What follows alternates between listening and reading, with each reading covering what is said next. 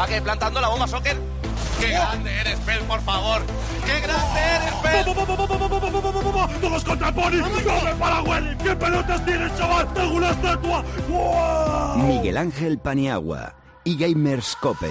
Someone is just gonna take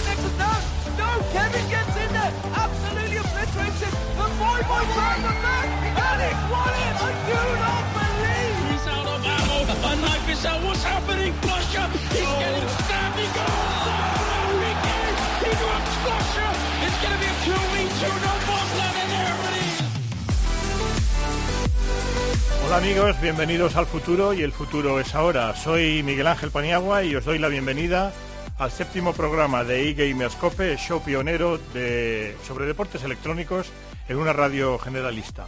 Os invito a todos a esta grieta azul del invocador para embarcarnos juntos en la nave que nos transportará durante aproximadamente 60 minutos alrededor del fascinante mundo de los eSports. En los mandos técnicos tenemos hoy de nuevo a don Javier Rodríguez. Hola, don Javier. Y a mi lado está Luis Millán, el productor del programa, el alma de este show, la persona que está permanentemente en contacto con vosotros a través de las redes sociales. ¿Qué tal estamos, Luis? ¿El atasco bien? Hola, Vani. Pues sí, la verdad que desde Zaragoza se hace un poquito largo el viaje, pero, pero hemos llegado bien, que es lo importante. Y también bien, se está respondiendo siempre nuestros oyentes en las redes sociales. Recordemos, en Twitter somos arroba eGamerscope y en Facebook, facebook.com barra eGamerscope. Y te cuento sobre la encuesta que planteábamos la semana pasada, que decía así, ¿qué dos equipos se clasificarán para la final del clasificatorio español a la Challenger Series? La opción más votada, con un 58%, fue la opción de Basconia y Valencia, aunque como bien sabemos ya, han sido Basconia y Kiev, que solo tuvieron un 30%, por lo tanto, nuestros oyentes en esta ocasión no siempre, pero en esta ocasión eh, no acertaron con sus pronósticos. Tenemos que empezar a pensar uh, cosas porque vamos a empezar a dar premios ¿eh? a la audiencia. Bueno, Regalitos, vamos, más que premios. Entendemos que hacer entonces un Como concurso un poco Fabio más Capello. difícil eh, que Como este que decía planteamos. Fabio Capello, haremos regalitos. Don Javier, póngame Winfold, de Fat Rat, la rata gorda.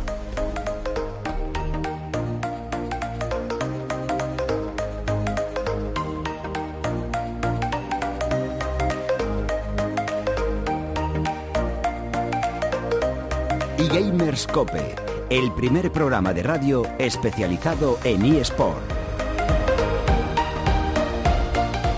Muy bien, pues vamos con nuestros queridísimos colaboradores. A mi izquierda, como siempre, está Sergio García. Como dicen los italianos, el tutofare, el hombre que hace de todo, lo mismo arbitra, que entrena, que dirige, que castea. En fin, el hombre para todo. ¿Qué tal, Sergio? ¿Cómo estamos? Buenas tardes, Pani. Pues muy bien. Sí, hago un poco de todo, que no bien, pero por lo menos lo Ah, intento. Aquí, desde luego, de sobresaliente. Y a mi derecha está, en representación de la Eterna Granada, Fernando Cardenete. ¿Qué tal, Fernando? Muy bien, ya con ganitas de volver a Andalucía este fin de semana con Oh. la final del clasificatorio, que seguro lo pasamos muy bien. En Sevilla, ¿no? Correcto. Qué bien, qué bien. A ver si mejora un poco el tiempo, porque está el tiempo un poco, un poco loco. regular, sí. Muy bien, don Javier, póngame Alan Walker y vamos ya con nuestro invitado especial.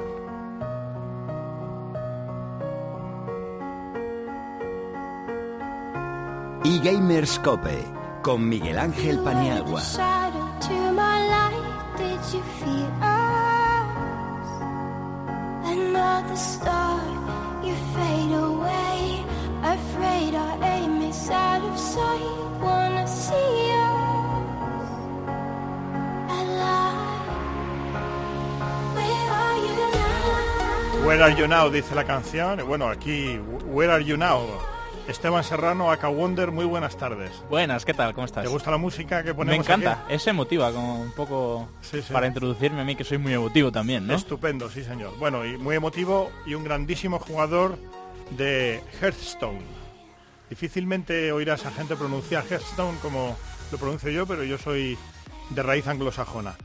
Eh, enhorabuena por tus éxitos y bueno, como siempre le comento a los invitados y más a los invitados especiales, primero de todo gracias por venir al estudio. Cuéntame un poco tú, aunque yo lo he investigado y tal, pero cuéntale un poco a los oyentes tu background, es decir, de dónde vienes, de dónde sales, por qué, o como decía la canción, a qué dedicas el tiempo libre si es que tienes.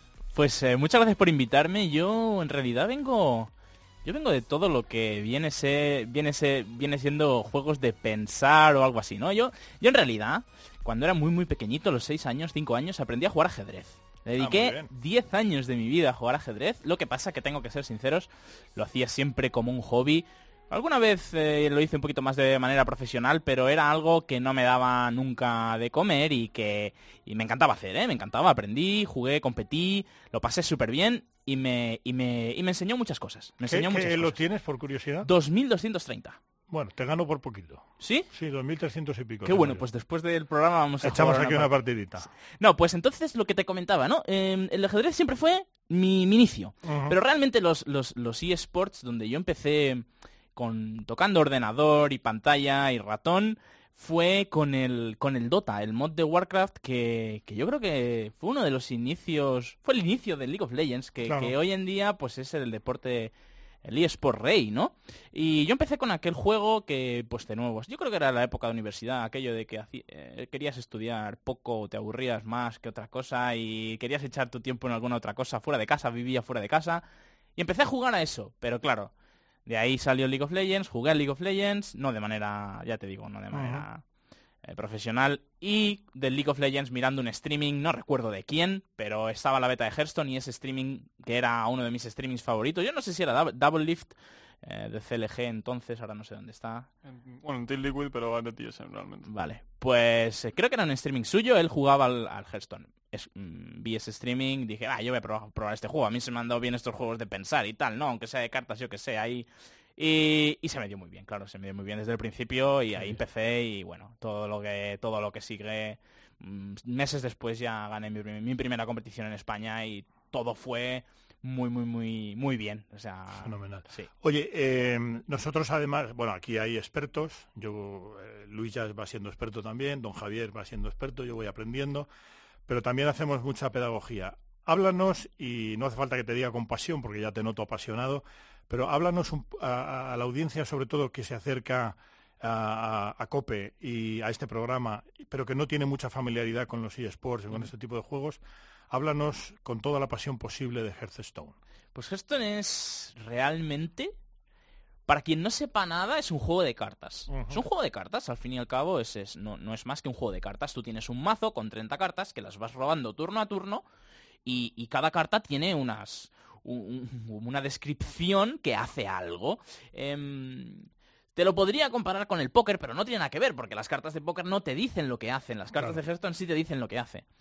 Y te lo podría comparar con el ajedrez porque hay muchísima estrategia. Cada vez que tú juegas una carta, cada vez que haces un movimiento, hay una serie de repercusiones y hay una serie de, cosas que el rival va a hacer con su movimiento, etcétera, etcétera. Entonces, podríamos decir a lo mejor que es una mezcla entre ese ajedrez, esa estrategia del ajedrez y esa, y esa manera de, de jugar con cartas que tiene el póker. Pero realmente no tiene ninguno de los dos, ni mucho de los dos, ni... no sé, es, es- para, para decirlo de manera rápida yo diría que es un juego de cartas con estrategia.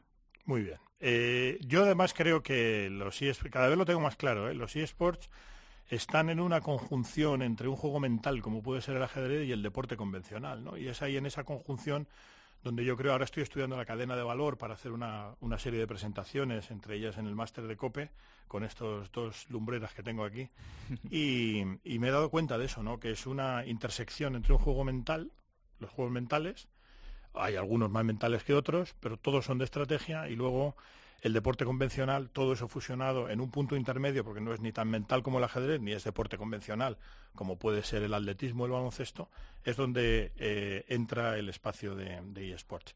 Y luego, ahora ya nos has contado pues tus inicios, eh, la esencia del juego, y ahora cuéntanos cómo has llegado a la cima, de- al pináculo de tu carrera, a la cima del éxito, ¿no? Porque, porque eres todo un campeón. Sí, déjame, déjame que te diga una cosa que me has recordado justo ahora cuando comentabas el- la, la- cercanía de los eSports y el deporte. Hace dos días recibí un mail que me decía, resumidamente, el día que jugaste la final del último torneo que ganaste, eh, yo que soy, me decía el, el- autor, yo que soy muy aficionado de del, del fútbol, sentí que tú eras el Real Madrid. Sentí que cada vez que, que hacías una jugada y, intenta- y ganabas una partida, porque recuerdo que fueron al final pues como nueve o diez partidas, eh, me sentía como, como, como, como, como me siento cuando el Madrid mete un gol en el 90, me decía literalmente. ¿no? Sergio- Y- eso es Sergio Ramos. pues me dijo eso, me dijo Sergio. Ramos. Yo no conocía el partido, pero bueno, veo que vosotros sí. Eh, entonces me dijo, y, y cuando ganaste me sentí como cuando el Real Madrid ganaba algo, ¿no? Eh, que era él muy aficionado del Real Madrid en este caso, ¿no? Y nada, siempre te esta anécdota que algo sí que tenemos en común y es que hacemos sentir a la gente cosas similares. Hombre, no te quepa duda. Pero cuéntame Sí, más perdona. específicamente la pregunta que te he hecho era Sí. tu camino hacia, hacia, hacia ser un jugador de élite y hacia, hacia ser un campeón. Horas que le dedicas, ah, cómo trabajas mentalmente para, para hacer harás scouting de tus rivales. Y es un juego, hay que decirlo también para los neófitos, es un juego de uno contra uno, no es como, como LOL o como Counter-Strike o como COD, que son 5 contra 5. Bueno, Sí, eh, COD es 4-4, ¿no? Sí, a 4 contra 4. Eso es. Al Adelante. principio, mm, con mi como, y tomando la historia de antes, cuando gané mi primera competición en España, no entrenaba demasiado. Yo lo tomaba como un hobby y entonces yo pensaba, bueno, pues soy bueno, se me da bien, ya está. Cuando llegué a un cierto nivel y sobre todo cuando quise hacer el salto internacional y empezar a batirme, intentar ser el mejor del mundo, no solo el mejor de aquí o cerca, sino que ya dar el salto a cualquier lugar, yo dije, yo realmente no, aquí no hay barreras, yo aquí esto estoy jugando contra gente de todo el mundo, ¿por qué tengo que ser el mejor de España? Yo quiero, yo quiero ser el mejor del mundo, ¿no? Yo, yo, yo quería esto y de hecho sigo que- queriendo esto, no es que se me haya pasado. La cuestión es que ahí es donde ya dije, vale, ¿qué tengo que hacer para ser el mejor del mundo? Porque esto no basta con jugar y, ser eh, un superdotado, que no lo soy, pero no bastaría con eso, hay que, ah, se necesita algo más. Eh, y ahí pues sí que es verdad que me puse y, y cada vez me pongo pues una, una serie de, de- de entrenamiento diario y una serie de pautas para mm, intentar no dejar al azar si, si mejoro o si no mejoro. Y yo, por ejemplo, en mi caso, en mi día a día intento hacer deporte, deporte convencional, de hecho juego a pádel para, para tener la mente un poquito despejada. Le echo mis 8 o 10 horas diarias simplemente al juego, no a cosas externas al juego, no a entrevistas, no a no. Mis 8 o 10 horas diarias al juego tienen que ir. eh, y además es más, si no las dedico por el motivo que sea, porque hay veces hay semanas que son que tienes otras cosas que hacer o lo que sea, se- lo noto, lo noto claramente. Y no sé, en realidad, mm, al fin y al cabo, para intentar ser el mejor del mundo, lo que le dedico realmente es la vida entera. La vida entera, el día a día. Eso, Yo- es, eso es un buen titular, mira Luis. yo no me pongo la televisión a ver, pues yo qué sé, mm, un canal cualquiera o un partido de fútbol, que me gustaba mucho ver fútbol, me encanta ver deporte convencional, ya no me lo pongo el fin de semana. Me pongo las competiciones de Hearthstone porque quiero ver qué, está de moda, qué está en el meta, qué pasa. Ya no me... mm, yo qué sé, cuando me pongo a comer, eh, ya no me pongo a ver eh, Los Simpson. Me pongo, eh, por, por ponerte ejemplos sencillos y que se entiendan, me pongo un streaming de Twitch de algo que me pueda interesar. Me nutro todo el día, todo el día de cosas de Hearthstone. Y esto es algo que necesito para estar al día, porque yo mm, ahora mismo no tengo un gran equipo de analistas. Tengo gente que me ayuda, pero no tengo 10 personas que pueden estar haciendo esto Claro. por mí. Entonces lo tengo que hacer yo. Entonces, al fin y al cabo, sí que el titular que decías, dedico mi vida entera a esto, minuto tras minuto, segundo tras segundo. ¿Y, y quién ah, o cómo fue el- ese momento de la verdad en el que alguien te dice, oye, este es un contrato profesional? ¿Qui- eh, ¿Cómo ocurrió? ¿Quién fue? ¿Te enfrentaste tú a ese contrato a pelo? Es decir, eh, ¿fue tu padre? ¿Llevaste manager? Ese tipo de cosas, ¿no? Pues que mira, seguro es- que a la audiencia le interesan mucho. Pues esto es una historia bastante peculiar porque creo que no mucha gente lo hace así. Y es que yo cuando gané la Gamergy en diciembre de 2014, en, aquí en, en Madrid, eh, me fui a casa pensando esto, que quería ser algo más y por lo tanto debía buscar un club que me respaldase, porque yo solo poco podía hacer, como dices, sin manager, sin nada, con una mano delante y otra detrás, ¿no? Em, ya sabía un poco eh, la escena, cómo estaba, ya conocía un par de equipos y empecé a escribir mails. Empecé a escribir mails a los mejores equipos españoles, empecé a escribir mails a los equipos internacionales y casualmente solo me contestó uno. Solo me contestó uno con un no. Me dijo, no eres nadie, no, no sabes nada, eres malo y has ganado esto en España y te crees bueno. Sí, sí, ¿Y por qué me pides? Y le dije, hombre tío, pues porque yo soy bueno, te lo puedo demostrar. Dime. Y le dije, ¿qué quieres, no? Yo te demuestro lo que quieras. Yo, yo creo que soy el de los mejores del mundo y deberías darme una oportunidad. Y esto era el equipo SK Gaming alemán, un equipo alemán. Ya te digo, españoles probablemente no me contestaron ninguno y, y, y, demás, es una ¿no? mala costumbre en España, además, no contestar este tipo de cosas. Sí. Y... Porque como- perdona, porque como mínimo Sí. hay que contestar diciendo, oye, mira, muchas gracias, no. Claro, sí, sí. Seguro que alguno también me contestó así, ¿eh? Bueno, Seguro que me alguno ale- me también. alegro. Sí. Pero recuerda que en el equipo alemán diciendo, no, no, no, es que no hay nada que nos pueda interesar. Ellos en aquel entonces tenían tres jugadores que habían ido a la BlizzCon del año pasado, que es el Mundial de Hearthstone. sí. Porque Hearthstone es un juego de Blizzard. Sí, es un juego de Blizzard, entonces es su, su- su evento final, su parada final, su mundial es la BlizzCon. Y, y- y en, equipo de, en el equipo de SK Gaming estaban Kaor, Reni Auber y Number Guy, que eran tres jugadores, un coreano, un italiano y un danés, que habían ido el año pasado, el año anterior a la BlizzCon. Entonces yo no pintaba nada. Pero el tío me dijo, me dijo, mira, tú estás siendo muy insistente con esto, yo te veo con muchas ganas, tenemos que hacer algo. Y me dijo, gana estos tres torneos y él me, me- me dio los tres torneos que yo tenía que jugar online. Uno era una Copa Europea eh, de las más grandes de entonces, eran 1024 jugadores, o 512, ya no me acuerdo, eh, pero con toda la élite jugando, eh, y dos más que eran no tan conocidas, pero ganar tres torneos en Hearthstone era bastante difícil. La cuestión es que no sé cómo, sobre todo, recuerdo haber ganado los tres, pero sobre todo el tercero, que era el grande, los otros dos era posible que los ganara, en Ujú. aquel entonces el Hearthstone no había mucha aleatoriedad, eh, los buenos solían estar arriba, aún así era difícil ganar, pero bueno, conseguí ganar ese tercero en streaming y con él mirando y vio en mí esa efusividad que yo demuestro siempre jugando. Ajá. Y el tío dijo, pues yo te, Vente- promet- vente te- pa' Alemania, te ¿no? he prometido que, que- que si ganabas estas cosas eh, ibas a venir con nosotros. Y al día siguiente tenía el contrato en el mail. Sí, sí. Muy al bien. día siguiente ya me, me ¿Y su- dijo, ¿Supuso firma esto. Desplazamiento para Alemania o no hace falta? ese día no. Eh, el contrato se firma a través de unas eh, mm, agencias de firma digitales online. Que, bueno, no sé exactamente el protocolo cómo funciona. Además, soy informático y debería saberlo. Pero bueno, no tengo ni idea. Pero se Sí, sí. supone que es como si tú estuvieras presencialmente. Hay una, hay un, pues hoy en día, pues con los DNIs electrónicos y todas Sí, esas sí, se cosas, puede, hacer, ¿vale? Es verdad que semanas después sí que fui a la oficina a conocerlos y ya el ambiente normal, pero el, día que firmé el contrato, el día que recibí mi primera mi primera caja con cosas de SK y con mi pack de bienvenida, eh, no estaba allí, estaba, estaba en Formentera, que es de donde yo soy originariamente. Originariamente. Bonita isla, por cierto. Gracias. Bueno, eh, mis compañeros te van a preguntar ahora. eh, son muy suaves, además, preguntando. Y luego ya te recojo yo para... No os cortéis, eh, no hay... Sergio, cuando quieras. Bueno, lo primero, darte la enhorabuena por el título de este fin de semana. Eh, la pregunta, yo no controlo mucho Hearthstone, así que va a ir más por el aspecto psicológico que de lo que es el juego. Tú puedes ir por la rama de winners, perder un partido en cuartos o semis y empezar a luchar por loser, tienes muchos rivales variados, puedes ganar o puedes perder. Pero ¿cómo es el hecho de pierdes la final de winners y luego te rehaces mentalmente para ganarle al mismo rival la gran final dos partidos seguidos? Eso es muy complejo porque llega un momento en el que tú ya sabes cómo juega él, él sabe cómo juegas tú y aún así le derrotas dos veces.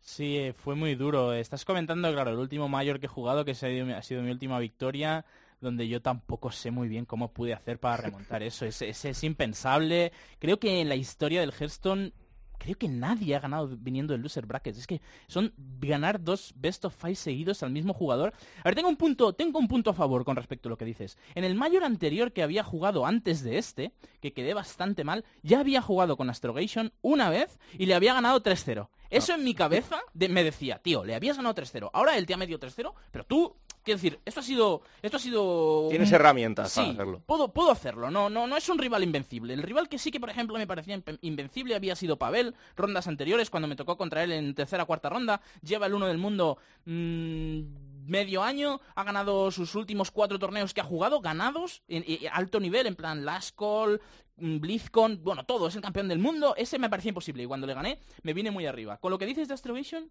mm, yo, yo me sentía superior, me sentía superior y cuando tú te sientes superior, te sientes cómodo, no piensas, wow, ¿cómo lo voy a hacer? No, piensas, vamos, tío, haz lo que sabes, concéntrate, no cometas errores, que cometí muchos, por cierto, para quien haya visto la final, quien sepa de qué hablamos de Hearthstone, o quien se la quiera mirar, verá que en las últimas partidas cometí muchos errores, la fatiga eran las tantas de la noche, el jet lag, todo eso afectaba, pero bueno, en cualquier caso, yo con él sentía que le podía ganar. Cada partida que ganaba yo decía, vamos, una más cerca, vamos, vamos, vamos, ¿sabes? Yo me, no, me notaba así, no, no, mi mentalidad no era en plan, Guau, es que no es que haya perdido contra este, es que me he ido al Losers, le he ganado a Sixo, que es el 2 del mundo, y me vuelve a tocar ahora dos veces contra él. Es mal. Es más, si le gano una, no pasa nada, tengo que ganarle dos. Y si pierdo una, me voy a casa, que en el segundo puesto tampoco está tan mal, pero quiero ganar. Es decir, he venido aquí a Estados Unidos eh, y, me llevo nada a casa cuando llevo diciendo por Twitter 10 días que, que me llevo algo para casa, ¿sabes? Era como, yo quería ganar. Y mi mentalidad ahí era muy buena. Contra Astrogation, contra Astrogation, pese a que eran las tantas de la mañana y estaba agotado mentalmente después de 12 horas jugando torneos que, que, que,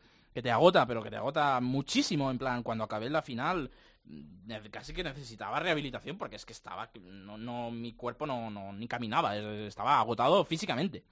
Entonces lo que te digo, yo ahí mi mentalidad era muy buena, era, era, yo estaba muy arriba, pese a ir por el loser, yo estaba muy arriba, yo estaba confiado de que podía. Y eso me pasa pocas veces, sobre todo es lo que tú dices, pierdes contra el 3-0, que no es ni 3-1 ni 3-2, es 3-0, te vas al losers, puedes llegar a pensar, ostras, es que quizá mis barajas no son buenas contra él, me ha metido un 3-0. Pues no, yo ahí iba con una mentalidad muy buena. Y es raro, tengo que decírtelo, fue casualidad, estaba en la final, me vine muy arriba, la adrenalina, todo, y estaba muy contento y, lo conseguí, y es más, el primer Best of Five se ve que le meto cero rápido, y entonces a mí también me da mucha energía de, vale, le he ganado, estoy a punto de ganarle el primer Best of Five, el segundo ya, ya, ya vamos a estar en igualdad de condiciones, ya va a ser si pierde, pierde él, y si gano, si, si pierdo, pierdo yo, ¿no? Eso te iba a decir sobre el Best of Five. Eh, ¿Cómo es la situación? Tú dices, muchas horas, agotado, último Best of Five de la competición, 2-2, a una partida. O sea, ahí, ahí ya es más duelo mental de lo que comentabas antes, de el que cometa menos errores quizás gana. Ahí es la última partida, además era un matchup relativamente favorable para mí, que, mm, que yo ya decía, vale, es la última. Es que en mi cabeza ya no apenas pensaba, de hecho, esos errores que, que te he comentado que, que estaba cometiendo vienen por ahí, vienen porque tú ya...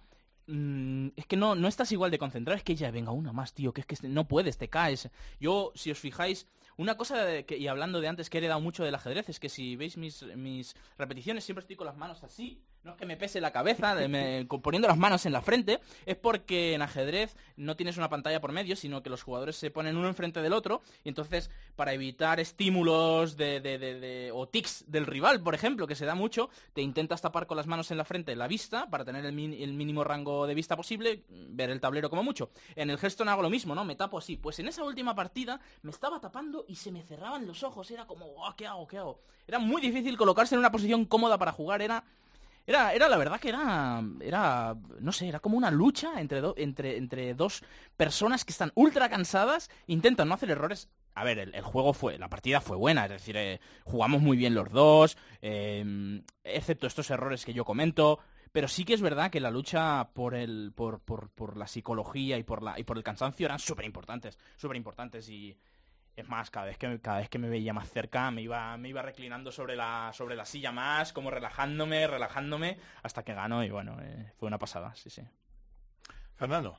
Bueno, acá lo primero agradecerte que, que vengas. Tenía varias preguntas, pero vamos un poquillo justillos de tiempo, así que me voy a limitar a una, que sé que te toca bastante de cerca, siempre que hablamos de Hearthstone en Twitter y demás, eh, lo saca a relucir, eh, y es el apoyo que tiene el Hearthstone en España, sobre todo a nivel de la LVP, por ejemplo, eh, que no tiene demasiado. ¿Qué te gustaría que pasase en España para que hubiese más, más espacio para los jugadores de Hearthstone, para que tuviesen a lo mejor un trampolín más fácil al internacional y que no pase como a ti, que te llegue, por ejemplo, Alex Müller y te digas que no eres nadie, ya que tengan más credibilidad o, o en general, ¿qué crees que tiene que hacer la escena española para apoyar más Hearthstone? Vale, voy a intentar no enrollarme mucho porque sí que es verdad que estoy hablando mogollón y igual me voy a comer todo No, vuestro no, tiempo. pero tranquilo, tranquilo. Es Pero voy a una- es intentar... un placer. Vale, gracias. Voy, voy a intentar resumirlo. La cosa es, sí que es verdad que hace un tiempo yo estaba muy picado con esto, porque es que... mm, a mí en parte se me achaca un poco que tiro más a la mira internacional eh, y no me pienso mucho en el gesto en español, pero, pero, pero al contrario de lo que pueda parecer, eh, yo siempre estoy mirando en España qué es lo que pasa e intentar ayudar, ya que puedo servir de referencia no solo nacional, sino también internacional para el Hearthstone, pues quiero intentar que al menos donde yo vivo, que es aquí en este país, pues eh, se- las empresas del sector miren el Hearthstone con buenos ojos, teniendo un perfil que ha llegado, ha ganado torneos y se pueden sentir pues bien con él y demás, ¿no? Entonces yo intento que, que se apoye el Hearthstone en España. ¿Qué me estaba encontrando últimamente? Me estaba encontrando que las empresas en vez de tirar para arriba con el Hearthstone tiraban para abajo. Es decir, ¿qué me re- ¿con qué me refiero con esto? Pues que cada vez hacían menos torneos, cada vez apoyaban menos, cada vez se, desinteresaban más por el Hearthstone. Hubo una época que es verdad que yo hice un vídeo, incluso en YouTube, diciendo, chicos, yo he hecho un torneo demostrándoos que con cuatro duros se puede hacer una cosa muy bien hecha y no tenéis por qué descuidarla en ninguno de vuestras, de vuestras empresas, pues porque, pues porque primero es igual de, es viable económicamente y segundo es muy divertido y la gente quiere verlo. Bien, ha cambiado un poco. Muchas empresas me contactaron, entre ellos la LVP y muchísimas otras, ¿vale? Te- todas las empresas del sector me contactaron, te voy a ser sincero. Incluso más, nuevas. Hablé con ellos y me dijeron que habían que tenían unas vistas distintas y que todo iba a cambiar con respecto al Hearthstone. Por lo tanto, yo ahora estoy en un momento de espera en el, en el que yo considero mm, creíbles estas empresas y van a sacar estos torneos y van a volver a darle la importancia que le daban cuando yo gané Gamer y en 2014, por ejemplo, que había Gamer y había SL haciendo torneos y había todo el mundo haciendo torneos. Yo creo que ellos simplemente necesitan un tiempo y se van a organizar con Hearthstone. Entonces yo les creo y, sinceramente ahora ya no estoy tan furioso o tan... Yo creo que simplemente ha sido una época de cambio en el Hearthstone. Y con respecto a, a, lo que me decías de... ¿Qué es lo otro que me habías comentado de... mm, de, mm, No, básicamente eso, que creías que tenían que hacer las empresas para... Ah, sí, ¿qué, apoyar. tenía, ¿qué tenían que hacer? Simplemente eso, o sea, con hacer torneos y no dejarlo de lado.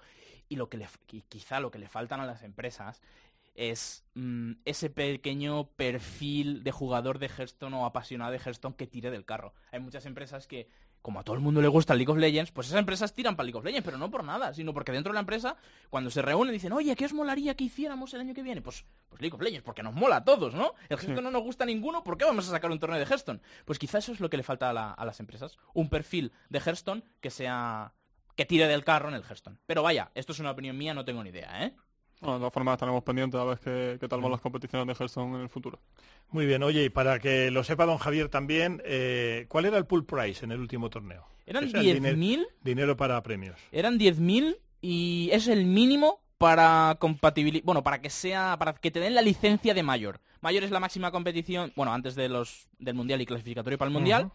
Pero el mínimo que pone Blizzard es el mínimo de El ese mínimo de-. Si tú te llevaste ahí un buen pico, no vamos a decir cuánto, porque aquí escucha Montoro, entre otras cosas, pero no sé si gamers, pero escucha, ¿eh? Vale. Así que, oye, eh, Aka Wonder ha sido wonderful, ha sido increíble tenerte. Gracias. Espero tenerte nuevamente por aquí cuando ganes más torneos. Y Espero esta, también. Esta es tu casa, de verdad que ha sido un auténtico placer. Gracias. Don Javier, vámonos a los campos de la justicia de la League of Legends.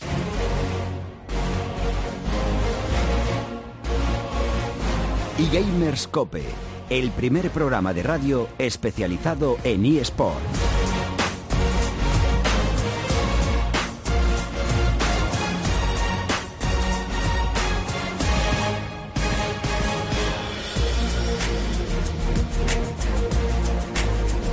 Bueno, y en los campos de la justicia de la League of Legends entramos ya a conocer eh, mediante nuestros colaboradores pues eh, la liga local eh, más el clasificatorio para Sevilla, que es muy importante, nos lo decía antes Luis. Así que Fer, cuando quieras. Bueno, la- hemos tenido las dos semifinales esta semana, lunes y martes respectivamente, las dos a las 6. Y bueno, en una se cumplieron los pronósticos con la victoria de Thunder X3 Basconia por 3-1 sobre de, de Penguins, que la verdad estuvo muy marcada por las actuaciones individuales de Werlip, que estuvo aquí con nosotros, y Pepinero, que sinceramente estuvieron totalmente por encima de, sus rivales en sus respectivas líneas. Y lo que sí se notó, para mal en el caso de Basconia, fue Furion, eh, Fu- Furion, perdón, eh, no está al nivel de Syncroft, se nota que a lo mejor no ha tenido tanto tiempo para practicar con el equipo y es una de las posibles flaquezas que puede tener en la final de este domingo contra Keith Esports, que fue el otro que pasó a las semifinales. Esta por 3 a 2, hubo quinta partida, en una eliminatoria muy reñida contra Valencia Club de Fútbol Esports, que sinceramente estuvo reñida más por de mérito de ambos equipos, porque sobre todo de Valencia yo creo que se esperaba más después de la Gaming House, venían en muy buen estado de forma y se metieron todo el rato en escaramuza muy, muy alocada. Eh, Valencia no supo responder quizá a, los- picks un poco arriesgados de Kif, le dejaron a lo mejor a, a Special, a Fed, a, a Toaster, a su a de Carry un poco menos eh, ortodoxos y al final se la llevaron en una quinta partida que era ya tarde, pero la gente estaba muy, muy pendiente porque no suele haber quintas partidas aquí. Y bueno, eh, la tenemos este, este domingo en Sevilla, en el espacio box, a las 3 y media empieza. Y yo creo que Vasconia parte como favorito, pero que si no saben responder bien a esos planteamientos de, de Kif, que yo creo que podrán hacerlo porque tienen a jugadores muy inteligentes como Falco, se pueden llevar Kif incluso la, la final, pero yo creo que Vasconia parte como favorito. Muy bien. Eh, ¿Qué tal por Europa? que hemos tenido en la LCS europea? Bueno, pues el jueves tuvimos un Vitality 2 Origen 0, Rocket 2 Fnatic 1, el viernes Unicorn of Love 2 H 2K 0 y G22 Misfits 1 y el domingo Rocket 2 Giant 0 y Splice 2 Origen 0 Rocket que lle- lleva en los últimos cuatro partidos que ha jugado cuatro victorias. Así que repasamos la clasificación si os parece bien del grupo A. Sigue G2 liderando con 10 victorias y ninguna derrota. Misfits segundo con 7 victorias y 3 derrotas. Fnatic tercero perdón con 4 victorias y 6 derrotas. Cuarto Rocket que ha adelantado iba último ya te digo hace nada con 0 victorias pero ha adelantado con esas 4 victorias y 7 derrotas y último se coloca Giants con 2 victorias y 8 derrotas. Y en el grupo B tenemos primero sigue Unicorn of Love con 8 victorias y 2 derrotas segundo H2K tercero Splace cuarto Vitality y Origen quinto 0 victorias y 11 derrotas sigue sin ganar Origen. Sí, Origen ya está matemáticamente asegurada su participación en el torneo de promoción, eh, no ganó ninguna de las partidas, ni siquiera con Syncroft, aunque sí es cierto que en alguna mejoró un poquito la cosa y la otra gran sorpresa fue Rocket, como dicen, no había ganado ninguna partida en la partida, no, perdón, serie en las seis primeras semanas y en las dos últimas ha ganado cuatro, sorprendiendo incluso a Fnatic, que abre un poco eh, la lucha por esa tercera plaza en los playoffs de, de Europa, del grupo A, y, y, bastante bien, la verdad, contra Giants jugaron eh, bien, castigaron las composiciones difíciles de ejecutar de los gigantes, se llevaron un 2-0 que prácticamente sentencia también a Giants al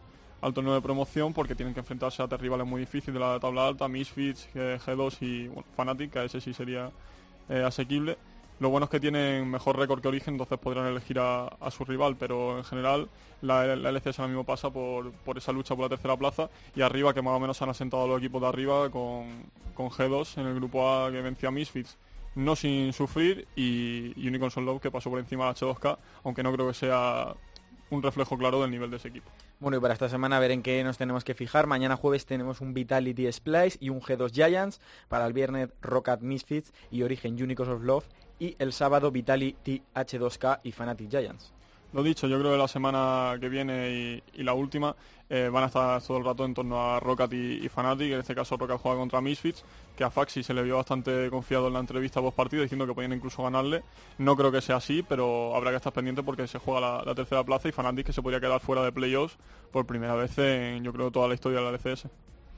Muy bien, ¿a quién vemos favorito grupo para, para Sevilla? Vasconia. Sí, Vasconia, yo creo que sí yo, voy a apostar por Kif. Por Kif. Yo creo que Vasconia, pero tengo ganas de ver a Kif por las composiciones que comentaba Fer de inspiradas en Flakewest, un equipo de, Norteamérica. Eh, divertidas van a ser. Si se van a la quinta parte y me hacen cosas extrañas, a mí me tienen encantado. Habrá que verlas. Y luego, eh, un último punto en cuanto a rumores de fichaje en Europa.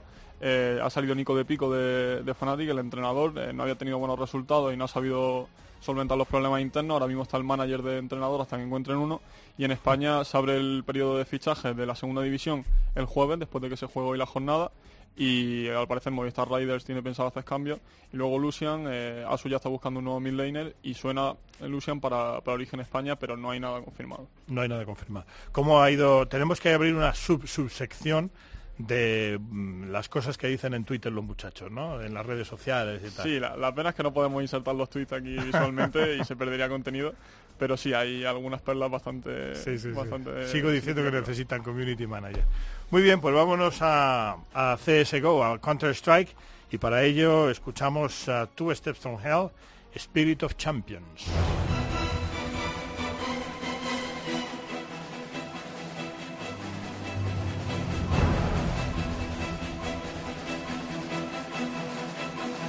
Miguel Ángel Paniagua y Gamers Cope. Muy bien, don Sergio, estamos en su territorio. Por cierto, que no se me olvide, luego tenemos que comentar el batacazo que se ha pegado el Schalke Nulfia, pero lo haremos en Ole, si os parece. Efectivamente, en Counter-Strike, bueno, seguimos sin competición al menos a alto nivel y presencial, sigue disputándose la SL Pro League, ya quedan menos para esa SL League de, de Kiev, pero tenemos unas cuantas noticias. La primera, Ico, que finalmente no continuará con Optic Gaming, estaba el jugador como sustituto temporal. Me parece que el periodo de adaptación ha sido positivo, así que lo deja. Lo que sí ha comentado por Twitter es que no se rinde, que va a seguir explorando sus opciones. Y bueno, pues si alguien nos escucha por aquí y está buscando un jugador exjugador de Optic, vamos a dejarlo en eso, pues tiene hay una posibilidad. Envías, que se ha quedado sin plaza para el clasificatorio del Mayor, uno de los equipos que sufrió renovaciones tras el pasado Mayor de, la E-League. Recordamos que las normas para mantener la plaza tanto en el Mayor como en el clasificatorio en caso de perder en grupos es contar con tres jugadores del anterior roster. Este equipo cuenta con dos, pero iban a examinar su caso por el hecho de que contaban con dos de su roster, con dos del que tenía G2 también en esa cita y esperaban mantener la plaza por lo menos del clasificatorio. PGL, la organizadora del próximo torneo, ha dicho que no, que tendrán que ir a través del minor europeo, así que envías que tendrá que seguir un largo camino para ir al próximo mayor.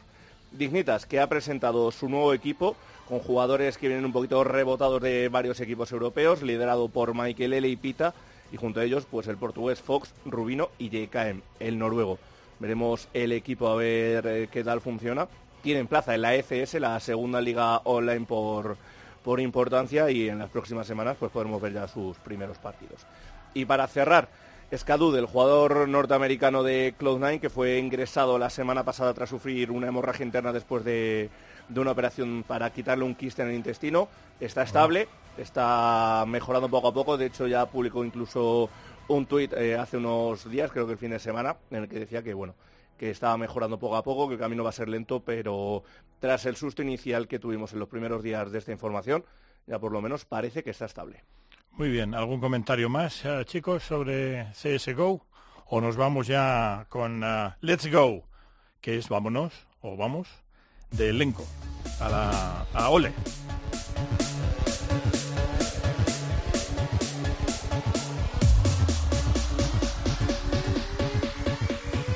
eGamers Cope, tu programa sobre eSport en Cope.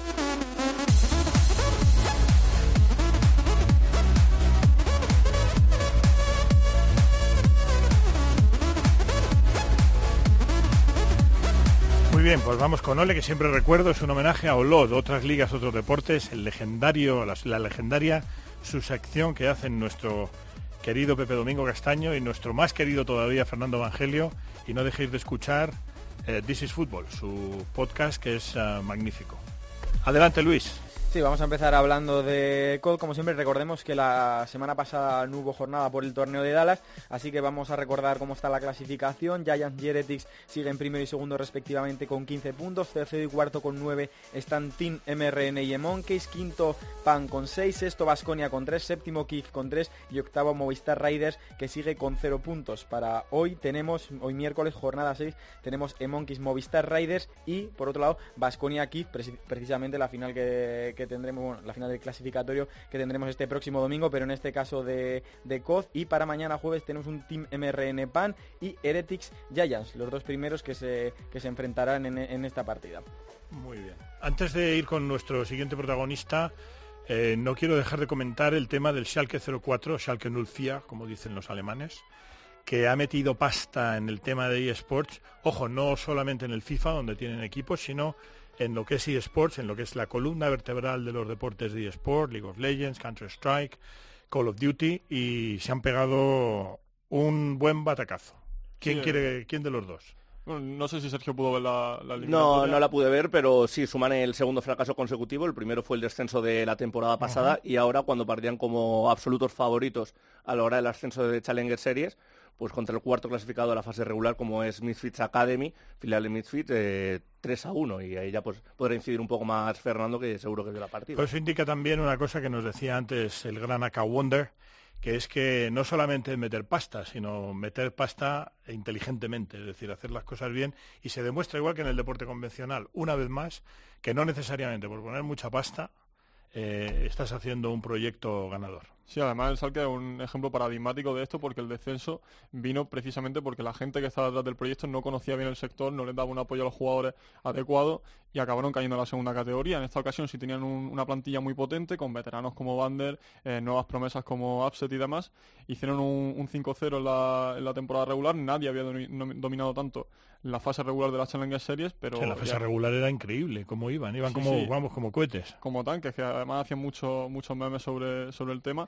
y vacilaban mucho en Twitter y demás, y, por eso precisamente ahora le ha salido el tiro por la culata, porque salvo una partida que fue la, la tercera, si mal no recuerdo, que, que sí lo hicieron bastante bien, Lulex empezó muy bien en la jungla, con sus passing habituales, y Bander, que sí se mantuvo más o menos estable durante la eliminatoria, junto con Selfie, que esa partida la jugó bien, el resto eh, le dieron campeones muy cómodos para Play Stalker, que está en un meta que le favorece mucho, con Graves, con Rengar, con Kha'Zix, y luego Koski, la otra gran estrella del equipo, a mi parecer, que se llevó el MVP, si mal no recuerdo, y dio un auténtico recital, y dejó fuera al Salke, que ya no tiene opciones para subir este split, porque no hay cuadro de perdedores en la Challenger Series, y Misfits, que si consigue el ascenso, tendría que vender su, la plaza del filial, porque ya tienen un equipo en la, en la LCS. Y poco más, la verdad. Igualmente tendría que vender la plaza de todas, todas, ¿no? Porque a partir de verano ya no podían tener filiales, solo a partir del siguiente split. No pueden subir. Pero no, no estoy seguro porque es que ¿De en? Europa era, era diferente. Es que me quiere sonar a mí de que eliminaban todos los filiales. O sea, que no, entre LCS y Challenger Series eliminaban filiales. Pero bueno, que es algo que sabremos más adelante. Otro filial que juega este mismo fin de semana es el de Fnatic, que se, eh, se enfrenta al otro gran proyecto futbolístico que se ha metido en League of Legends, como es Paris. el, el Paris Saint-Germain. Paris Saint-Germain. Aquí a priori parte como favorito Fnatic Academy. veremos. Veremos. Está bastante reñida, la verdad. Muy bien. Bueno, tenemos, eh, si antes hemos tenido un campeón que además nos ha dado aquí un auténtico recital de, de lo que es pasión y de lo que es ah, amar eh, el juego que, que le ha hecho grande, tenemos aquí también a otro gran campeón, Jaime Álvarez.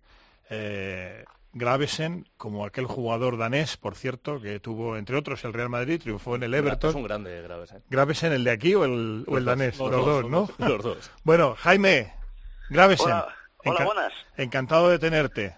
Un placer, el placer es mío. Eh, pues igualmente, hemos tenido aquí a un campeón de Hearthstone, bueno, está todavía con nosotros, ha querido esperar a escucharte y todo, así que fíjate, acá Wonder, y ahora queríamos hablar contigo, primero felicitarte por, eh, por tus ah, grandes triunfos, Eh, ganaste, bueno, con el FIFA, con el Pro Evolution Soccer, eh, perdón, ganaste el FIFA 17 y se lo ganaste a David Soriano, el representante del Valencia, y bueno, queríamos charlar contigo porque aquí acogemos sobre todo a campeones. ¿Qué- No, muchas co- gracias. ¿Cómo estás? Pues bien, ya estamos a bordo del crucero, que hay ahora las, se disputan las finales europeas de PlayStation de FIFA 17, entre otros juegos. Estamos clasificados dos jugadores españoles, dos franceses y dos portugueses. Por cierto, el jugador español es David, que hablaste Sí, de él de antes. Sí, sí, que con es- el que jugaste la final, ¿no? Correcto. Y eh, pues nada, jugamos en dos días, el viernes, y, muchas ganas, la verdad. Es el primer torneo internacional al que represento a España, que seguro que ACA sabe bien lo que es representar a un país, eh, llevarlo un poco a, tu espalda, y es una sensación maravillosa. Y bueno, yo tengo ganas tengo ganas de, de eso, de, jugar un partido contra otros jugadores de otros países y, representar a España. Oye, y esto es un poco broma, ¿no? Pero ¿tú crees que habría posibilidad de acreditar a cuatro, ya puestos cinco para el, para el crucero este, ahí sacarnos una credencial así como... Bueno, ya puestos también el técnico, como decía Groucho Marx, en vez, en vez de cinco pon seis.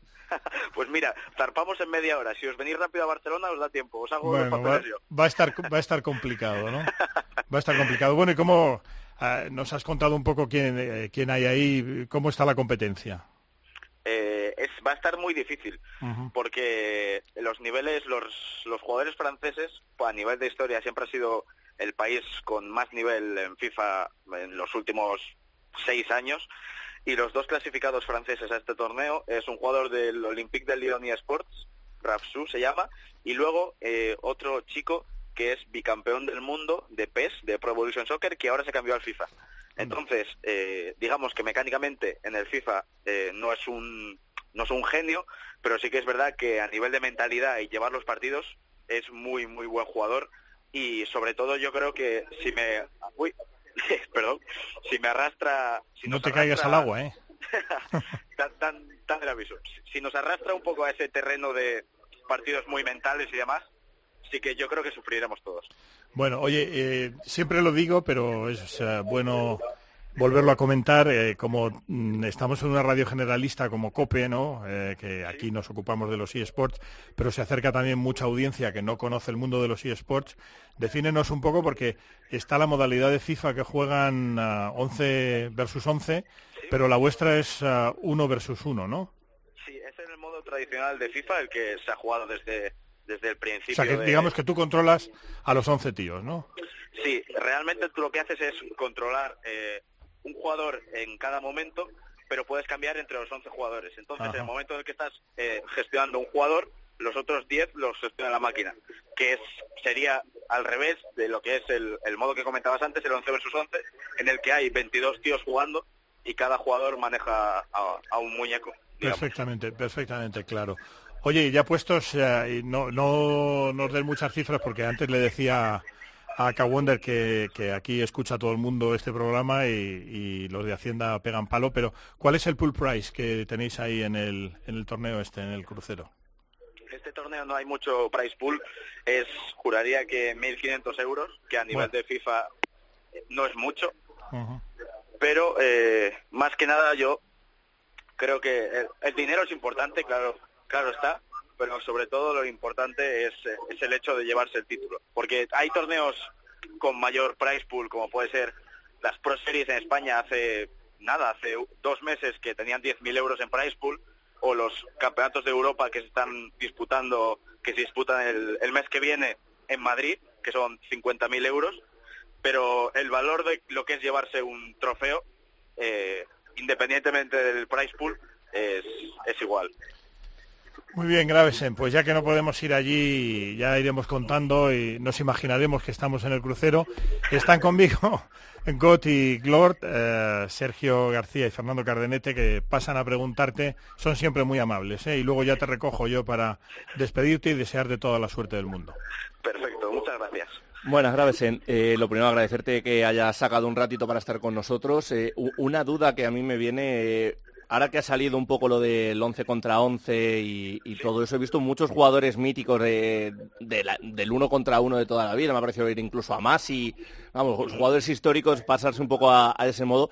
¿A ti no te pica el gusanillo de ocupar un ratito más de tu tiempo con ello o directamente ese modo no te llama la atención? No es, no es un modo que me llame la atención, porque me parece un modo demasiado frenético, con un ritmo de partido muy, muy alto, y en el que los porcentajes de pases que hay son muy bajos. Eh, los partidos de 11 versus 11, tú te puedes saber las estadísticas, y estamos hablando de un porcentaje de pases acertados de un 55-60%. Entonces, realmente yo considero que el fútbol que se juega en 11 versus 11 es muy poco parecido al fútbol real y no me termina de convencer. También es verdad que es un modo de juego que tú lo juegas con gente y es divertidísimo, porque claro, son 11 personas hablando, es la, el, tener que mantener contacto con todos ellos, es muy divertido, pero considero que a nivel competitivo a mí no me termina de convencer. Eh, buenas, Jaime. Lo primero, darte las gracias por, por estar aquí y desearte mucha suerte en el, en el crucero, aunque no podamos estar. Y bueno, eh, yo esto lo he hablado ya muchas veces contigo, el tema de la FIFA Interactive World Cup y demás. Pero en los últimos tiempos ha habido cambios en el circuito profesional y aún así hemos visto temas como el del chaval este que casi se clasifica para un Food Champions y luego hubo un poco de trama, pues qué pasaba con él. ¿Qué crees que debería pasar para que los torneos grandes de FIFA, como por ejemplo la FIFA Interactive World Cup, fuesen más legítimos, tuviesen más prestigio no, no hubiese problemas de esto a la hora de clasificar a los jugadores, que no siempre van los mejores y demás? En general, para que FIFA sea, como comentaba el otro día en el programa de Movistar, esa pu- punta de lanza que pueda hacer que la gente se acerque más a los esports. Eh, sí que es verdad que yo creo que este año ha habido un salto eh, a nivel de competición con otros años, porque el, si nos vamos a eso, a la Interactive World Cup de hace un año o hace dos, veíamos que muchos de los mejores juegos del mundo no están clasificados. Y decías, vale, ¿por qué no están clasificados? Es porque te metías a los clasificatorios online y eran muchísimas cosas de trampas, de tirar conexión y demás, y a EA no le importaba. ¿Qué pasa? Parece que EA está más interesada ahora en el tema de la competición.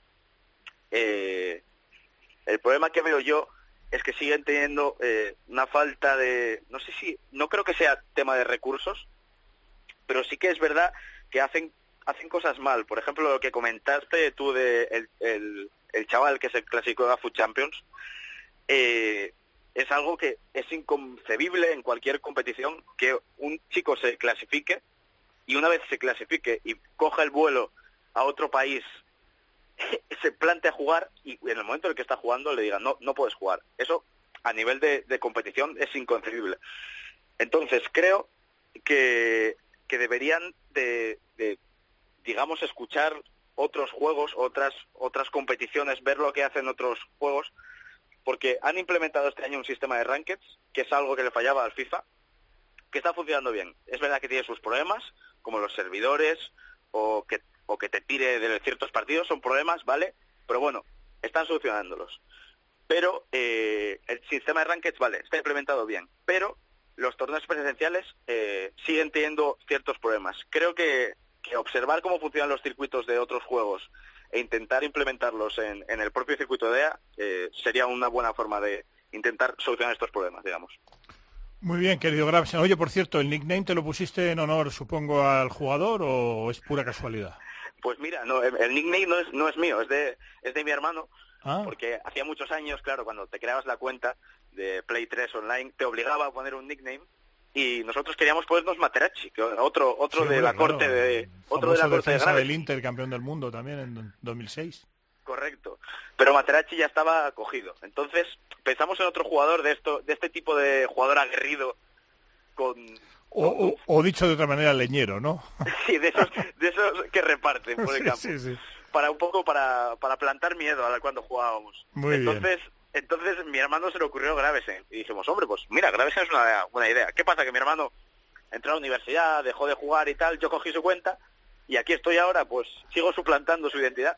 Suplantando su identidad, pero en un crucero. Y te deseamos de verdad, bueno, primero de todo, de nuevo, muchísimas gracias por estar.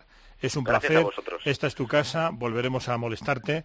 Espero que la próxima vez ah, ahí ah, ah, hagas lo posible para acreditarnos a todos como periodistas ¿eh? y podamos ir en el, en el crucero, incluyendo a Wonder también, que de paso ya puede jugar al, al Hearthstone. Y de verdad, muchísimas gracias y muchísima suerte en el, en el torneo. Gracias a vosotros y es un placer ver a medios tradicionales acercándose al mundillo de eSports y para cualquier cosa por aquí estoy. Muchísimas Bueno, gracias. A medios tradicionales que se acercan humildemente al fascinante mundo de los eSports y tratamos de aprender y de expandir la buena nueva. Muchas gracias, Gravesen. Muchas gracias, hasta luego. Muy bien, pues ah, vamos un poquito con ah, información ah, en, esta, en esta sección de Ole. Eh, primero, Fer, quería que nos comentaras un poco el escándalo eh, Tainted Minds en, en ah, Down Under, en Oceanía. Sí, es un tema bastante espinoso y hay muchísima información. No voy a poder explicarla toda, así que quien quiera saber todos los, los detalles eh, a la perfección, que vaya al Twitter de Cake LOL, como tarta en inglés y luego la palabra LOL. Pero por resumirlo un poco, era un equipo que venía con muchas aspiraciones, eh, querían poner una gaming house que no es habitual en Oceanía, les prometieron el oro y el moro a los jugadores y al final no, no tuvieron nada. La casa llegó tarde, tenía muchísimas deficiencias, no, no tenían entrenadores eh, habilitados para entrenar, eh, la conexión fallaba constantemente, el manager le dejaron de pagar, no tenían ni lavadoras, las duchas no funcionaban bien, ese tipo de cosas y cuando empezaron a quejarse, eh, la directiva del club em- pasó totalmente de ellos, se pusieron en contacto con Riot Games y como había un conflicto de intereses entre uno de los empleados de Riot Games y el inversor que estaba detrás del equipo, que le había dicho que se metiese en Oceanía, que aparte Riot tiene una competición en Nueva Zelanda que también lo organiza el dueño de este equipo y también tuvo problemas porque no repartía los premios a tiempo, retrasaron todo el proceso de, de arbitraje, por así decirlo, de mediación, y al final los jugadores se han quedado un poco en la estacada, eh, no, les, no les querían quitar de la base de contratos, no podían rescindir sus contratos, y ahora mismo están peleando un poco a través de las redes sociales, que por donde han conseguido difundir eh, su caso para que tenga voz y, y la gente se dé cuenta de lo que está pasando allí, que lo lógico sería que esta organización, Tainted Minds, no pudiese volver a participar en una competición de Riot, pero no se sabe muy bien qué va a pasar todavía, están todavía negociando. Y también hay una derivada que cada vez voy teniendo más clara, aunque no he querido profundizar, ni quiero profundizar mucho todavía en ello, pero es que este tipo de jugadores, eh, los jugadores en general de eSports necesitan ah, gestión, ¿eh? Necesitan gestión personal. Muy bien, uh, God, pues cuéntanos ah, el tema de Overwatch, qué novedades tenemos ahí. Pues Overwatch va a intentar ir un poquito rápido porque sí tenemos varias cosas. La primera, la, la liga por excelencia que hay ahora mismo en el shooter de, de Blizzard, la Apex en su segunda temporada que ya ha alcanzado las semifinales. Ya anunciábamos semanas atrás que no nos quedaban equipos occidentales y ya se ha finalizado la segunda fase de grupos. Runaway y LW Blue jugarán la primera semifinal este mismo viernes. Semana que viene Meta Acina y Lunatic High jugarán la segunda semifinal. Y bueno, veremos a ver ahí quién se lleva el triunfo. Hablando de competiciones ya que nos pillan más cercanas. En Occidente la Overwatch Pit, que comienza mañana jueves. Tendremos división tanto europea como norteamericana. En la europea que tendremos presencia española en Laser Kittens con Windhaven. En Dignitas con Toxic y Bromas y Movistar Raiders con Neptuno y que además será retransmitida en castellano por un servidor. Ya veremos qué tal sale. Bien, Eh, seguro que bien. El esperemos. Tuto Fare sabe hacer todo bien. Esperemos. Y bueno, pues se empieza a comentar, ya empieza a coger bastante relevancia la noticia de que habrá en un futuro medio lejano o más bien cercano un editor de mapas, además de un editor de repeticiones para que los jugadores puedan subir a redes sociales sus mejores jugadas. Y ya por último, el último campeón, valga la redundancia, que ha presentado Overwatch, Orisa, está ya en el parche para que lo pueda jugar todo el mundo. Eso sí, las competiciones todavía habrá un tiempo de gracia hasta que se pueda utilizar. Fenomenal. Oye, Fer, eh, te toca siempre lo espinoso, ¿eh? Ahora tenemos que hablar de las apuestas de eSports en el Reino Unido. Sí, es un tema que da para largo y tendido y que de hecho quizá podamos tratar eh, en otro Sí, programa. eh, seguro, pero seguro que sí. La percha de actualidad en este caso es el informe que sacó la Comisión Británica de Apuestas sobre el deporte electrónico del juego online, que es un tema que ya sacaron un, un paper eh, para discutir un poco y conocer el sector y básicamente han llegado a una conclusión bastante realista, bastante predecible de que la legislación que hay actualmente debería aplicarse de la misma forma las apuestas de, de eSports, deberían cubrir los mismos riesgos y si consideran, y esto sí es muy importante, un poco como por jurisprudencia que pueda servir a otros países, consideran que los objetos, como por ejemplo los aspectos de las armas de CSGO o de LOL, si se puede hacer transacciones con ellos y tienen un valor monetario real, deberían estar también sujetos a esta normativa y por lo tanto piden a las desarrolladoras de los juegos, aunque no tienen un beneficio directo de estas transacciones, pero sí indirecto, porque obviamente se, se mueve dinero en torno a su juego, es una responsabilidad a la hora de informar sobre eh, los riesgos que tiene, sobre todo para los menores, que al estar muy accesible el tema de Internet para ellos siempre es un tema que preocupa mucho. Muy bien, ah, Sergio, se nos ha ido a Wonder porque tenía un poco de prisa, pero bueno, háblanos de Hearthstone. Sí, un poquito un repaso rápido a Trinity Series, uno de los torneos un poco menos convencionales de Hearthstone, puesto que se juega por equipos en vez de manera individual. Los equipos cuentan con, con varios jugadores que juegan una serie de partidas y obtienen puntos para su equipo. El ganador ha sido el conjunto norteamericano de Complexity Gaming, que además lo ha hecho por la rama de, de Loser Bracket, perdió por 6 a 4 ante Luminosity en la final del cuadro superior, se impuso a Virtus Pro 6-5 en el cuadro inferior y en la gran final 6 a 4 para ellos y, y se llevan el triunfo. Muy bien, vamos con juegos de lucha, Evo en Japón.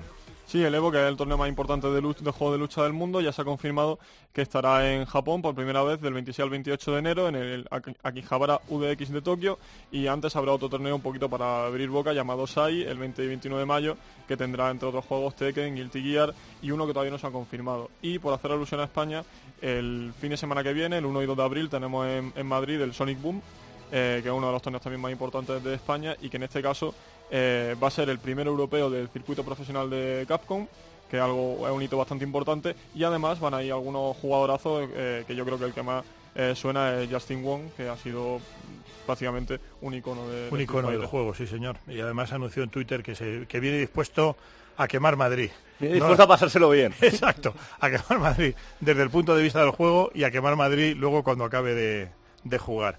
Eh, Cloud9, uh, Sergio. Pues Cloud9 que el club norteamericano ha anunciado que ha recibido una fuerte inversión. Eh, tú que conocerás mejor el argot, una inversión serie A. Imagino que, es, que lo convierten en inversores prioritarios, ¿no? Uh -huh, así. Correcto. Y bueno, pues se trata de, de, una firma inversora, un grupo llamado Fun Plus, que está compuesto por diversos iconos, tanto del mundo del deporte como tecnológico. Tenemos a un cofundador de Reddit, tenemos a un jugador de los San Francisco Giants de, de la MLB, tenemos a Joe Montana, tenemos a Andrew Bogut, eh, tenemos a un copropietario de los Golden State Warriors.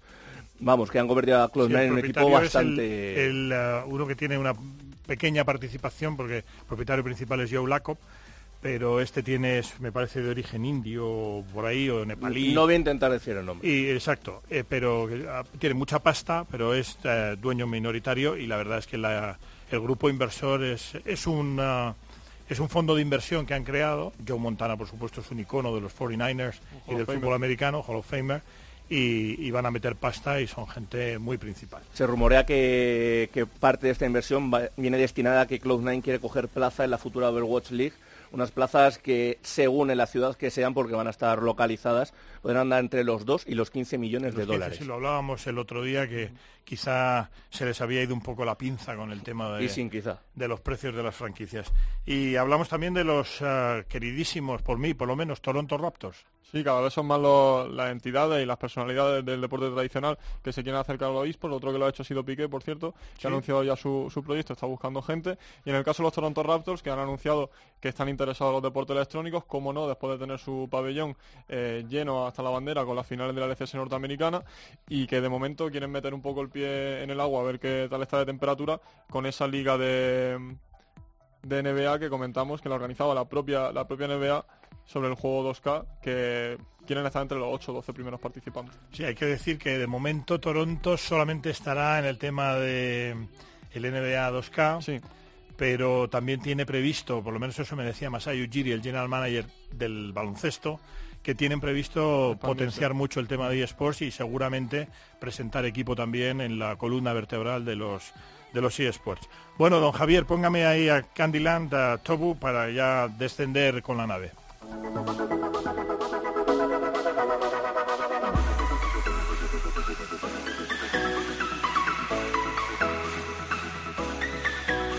eGamers Cope, tu programa de eSport de la cadena Cope. Pues venga, Luis, que ya está la nave descendiendo, vamos a Sí, vamos a hacer un de recordatorio de nuestras redes sociales. Recordamos en Twitter somos arroba eGamerscope y en Facebook, facebook.com barra eGamerscope. Como cada semana lanzamos una encuesta, como no podía ser de otra manera, en esta ocasión vamos a preguntar qué equipo español irá al clasificatorio de la Challenger Series. Y tenemos dos opciones, los dos finalistas, recordemos, el domingo a las 3 y media de la tarde en Sevilla, Basconia o Kiev, uno de los dos que representará a España. Así que nuestros oyentes ya saben, ya pueden votar desde las 7 de la tarde aproximadamente cuando se publique el programa. Ahí está la encuesta en nuestro Twitter, en cope.es y donde quieran votar. De nuevo, muchísimas gracias a la audiencia porque hemos dado picos de 3.000 y pico, nunca mejor dicho. Nunca y como decía que el banca la redundancia, pero 3.000 y pico son muchos picos y la verdad es que una vez más os agradecemos.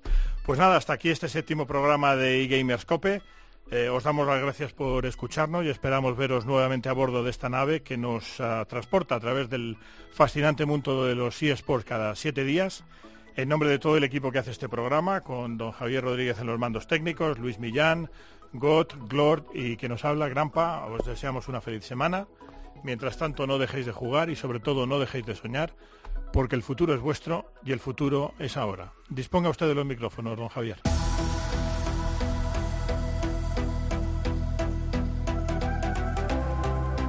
Va que plantando la bomba, Soccer. ¡Qué grande eres, Pel, por favor! ¡Qué grande eres, Pel!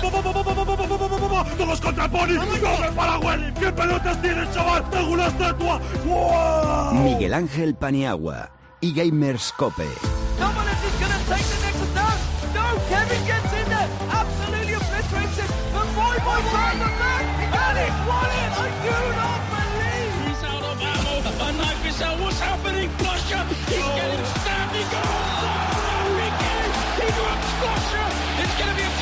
You. know